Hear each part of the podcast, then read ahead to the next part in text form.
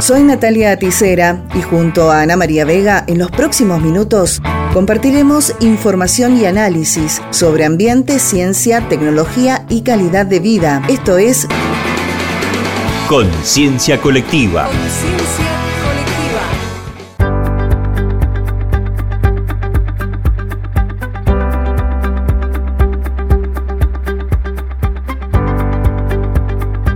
Bienvenidos y bienvenidas. La Corte Suprema de la Nación dispuso que la Justicia Civil y Comercial Ordinaria de Mar del Plata tramite una demanda por presunto daño ambiental formulada contra propietarios de inmuebles agrícolas y explotaciones comerciales de tierras vecinas ubicadas dentro del denominado Corredor Santa Clara en el partido bonaerense de Mar Chiquita. La acción preventiva del daño ambiental de incidencia colectiva fue promovida en 2020 por vecinos de distintas localidades que integran el corredor Santa Clara en la provincia de Buenos Aires, debido a la aplicación, manipulación, traslado y disposición de residuos peligrosos en las cercanías, entre los que se encuentran productos de agroquímicos. Este pedido de que se resguarde el ambiente y la salud de las poblaciones que integran dicho corredor incluyó el dictado de una medida cautelar. Se generó un conflicto de competencia entre la justicia ordinaria, ya que se consideró que la demanda también apuntaba a la afectación que podía sufrir el mar argentino por el manejo de los agroquímicos. Para más detalles, dialogamos con Verónica Gómez Tomás, abogada especializada en Derecho Internacional de Medio Ambiente y responsable del área ambiental de SUMEC, quien habló de las jurisdicciones y la justicia en materia ambiental.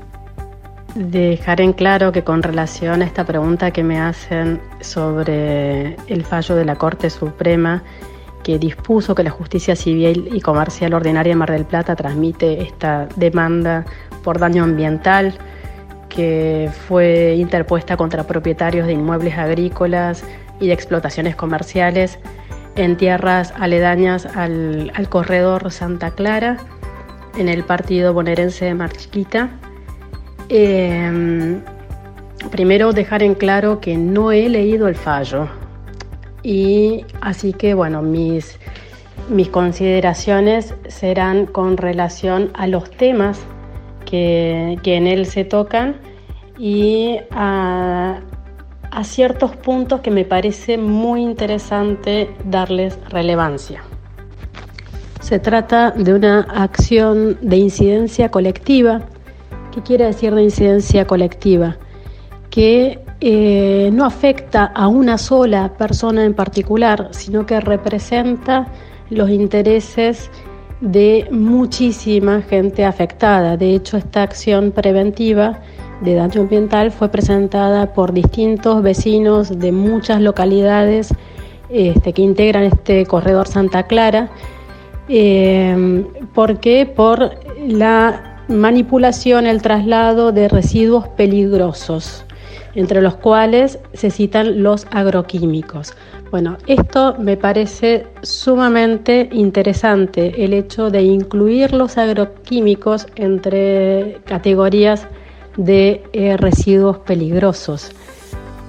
Residuos peligrosos, o sea, no son solamente, no sé, residuos radioactivos, nucleares o las sustancias tan controvertidas de nuestra ley 7722, este, ácidos eh, bueno, esto, o sea, los agroquímicos es una sustancia peligrosa y está ampliamente reconocido.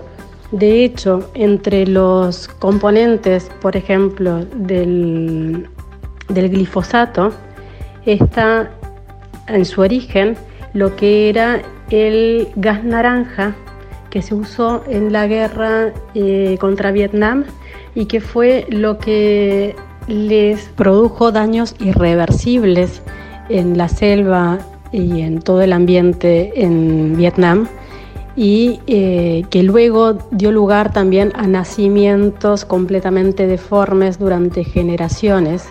Ese gas naranja usado en la guerra de Vietnam fue lo que dio origen a eh, la figura del ecocidio, que aún hoy 60 años más tarde se sigue luchando para su reconocimiento. No obstante, tanto en derecho internacional con el no reconocimiento del crimen de ecocidio como a nivel nacional con la falta de regulación de delitos ambientales, nos encontramos muchísimas veces ante la imposibilidad justamente de actuar frente a estos daños ambientales que nos invaden por todos lados. El uso del glifosato, por ejemplo, ya ha sido prohibido en muchísimos lugares con relación, por ejemplo, a los, a los organismos genéticamente modificados. Yo vivo en Francia. Acá en Europa todos los productos, o sea, dicen si contienen este, organismos genéticamente modificados, tienen la obligación de, ponerlo en el, estuche, si no la gente no los compra. O sea, tenés la posibilidad de elegir si querés consumirlo o no querés consumirlo. Cada vez los controles son más eh, estrictos con relación a eso. Pero eh, volviendo a lo que quería yo en realidad poner en relieve, es el hecho de que los agroquímicos son una sustancia peligrosa. A manera anecdótica, contarles que eh, entre los componentes principales del glifosato, que es tan utilizado en nuestro país, que se usa, pero es tremenda la cantidad de litros y litros y litros que son versados en nuestras, en nuestras tierras. Además de destacar el uso de los agrotóxicos como el glifosato, por ejemplo, muy utilizado en nuestro país, la abogada Verónica Gómez Tomás sostuvo también la responsabilidad del Estado en el impulso de este modelo económico orientado a lo agrícola.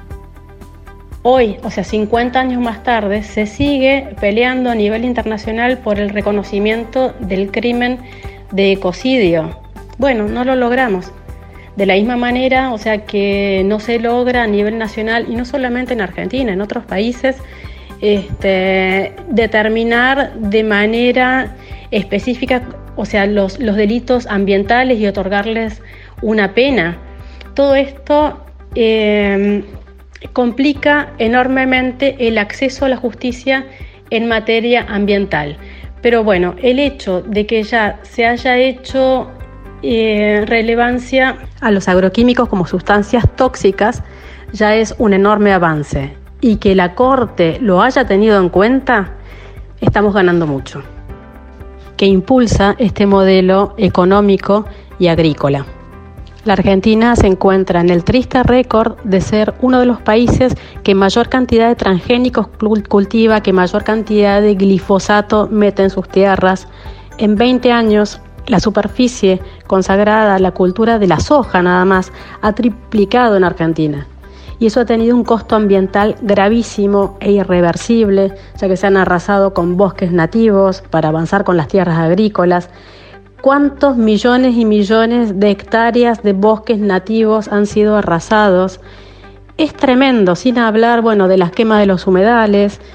Eh, bueno, o sea, ¿cuál es la responsabilidad del Estado detrás de este modelo agrícola que arrasa no solamente con las tierras y con los derechos ambientales, sino también, o sea, con, con la salud, con la soberanía alimentaria y Cantidad de derechos humanos. Argentina necesita un cambio de paradigma de desarrollo, salir del extractivismo. Este extractivismo que en, Mendoza, por ejemplo, lo vemos desde la necesidad de, explotar este, el sector eh, minero o los hidrocarburos no convencionales con el fracking. Bueno, en las pampas lo ven con el tema de los agroquímicos y, la agricultura intensiva, esta exportación constante de recursos naturales, esta exportación constante de, de agua transformada, como si no existiera otra salida posible. Bueno, sí, sí existe, sí existe.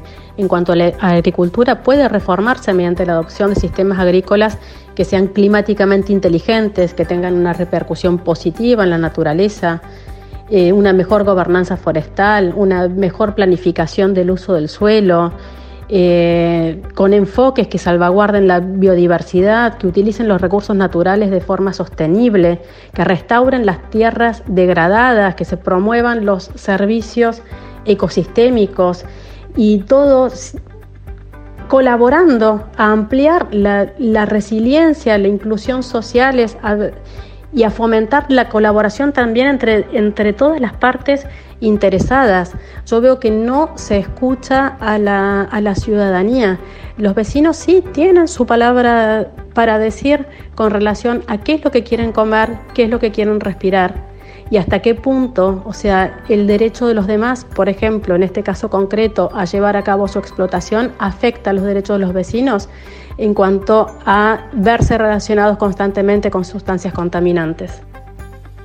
La procuradora fiscal Laura Monti, cuyo dictamen fue seguido por la Corte, señaló que el reclamo solo mencionaba el eventual daño de los residuos peligrosos, arroyos, lagunas y hasta escasos metros del mar, y que el factor degradante se encuentra en la provincia de Buenos Aires. Por ser un espacio geográfico, físico, biológico, habitado por quienes integran esa colectividad, son las autoridades locales las encargadas de valorar y juzgar si las actividades denunciadas afectan aspectos propios del derecho provincial, como lo es todo lo concerniente al medio ambiente, agregó. De esta manera, según la Procuradora Fiscal, se reconoce a las autoridades locales la facultad de aplicar los criterios de protección ambiental que consideren conducentes para el bienestar de la comunidad para la que gobiernan. El fallo de la Corte, que fue de carácter unánime, determina que debe seguir entendiendo en la causa el juzgado de primera instancia en lo civil y comercial número 15 de Mar del Plata, precisaron fuentes judiciales. La decisión lleva la firma del presidente de la Corte, Horacio Rosati, y de los ministros Carlos Rosenkratz, Juan Carlos Maqueda y Ricardo Lorenzetti. Me parece súper interesante eh, remarcar dos cuestiones.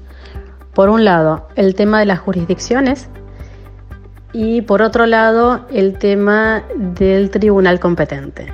En cuanto a la jurisdicción, decir que la manera en cómo eh, políticamente hemos dividido las jurisdicciones administrativas no siempre coincide con la realidad de los ecosistemas. ¿Qué quiero decir con esto? Que a veces un ecosistema en su conjunto va a pertenecer a diferentes jurisdicciones y es necesario que, todas se pongan de acuerdo para tratarlo de una manera coherente. Bueno, a nivel nacional, este, la Ley General de Ambientes impone el tratamiento de eh, presupuestos mínimos comunes para cuidar el medio ambiente. Y lo que sucede en una de ellas inevitablemente va a afectar a las demás. Por ejemplo, si un río es contaminado aguas arriba porque en una determinada jurisdicción se permite que se versen tales desechos en sus aguas, indefectiblemente va a afectar a las jurisdicciones que están aguas abajo.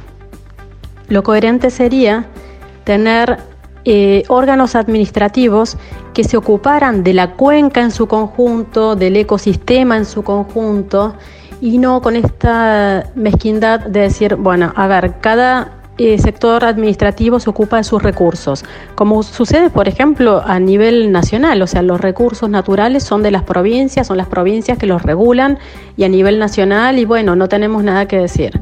O incluso ahora mismo en la provincia, o sea, lo vemos, por ejemplo, con Malargüe, que quieren salirse de la 7722 para poder explotar en Malargüe y largar sus residuos a, a 10 kilómetros, como si lo que sucede a 10 kilómetros no afectara a los 10 kilómetros más abajo.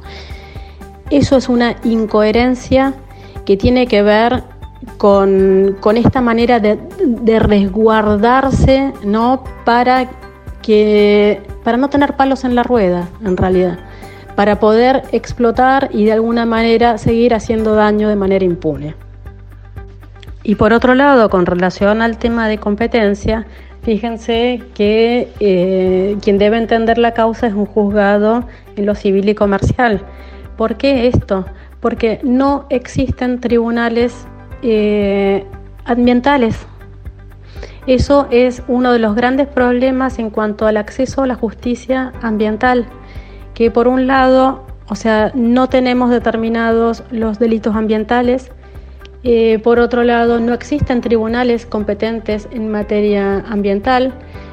Eh, la gente que administra justicia, los funcionarios que administran justicia no están formados a las cuestiones ambientales y cuando digo las cuestiones ambientales, no solamente las problemáticas en sí, sino que el derecho ambiental implica una nueva manera de mirar el derecho, que no es de naturaleza punitiva, es decir, hecho el daño hay que repararlo, no, sino que es fundamentalmente de naturaleza preventiva. Lo que queremos es que el daño no ocurra.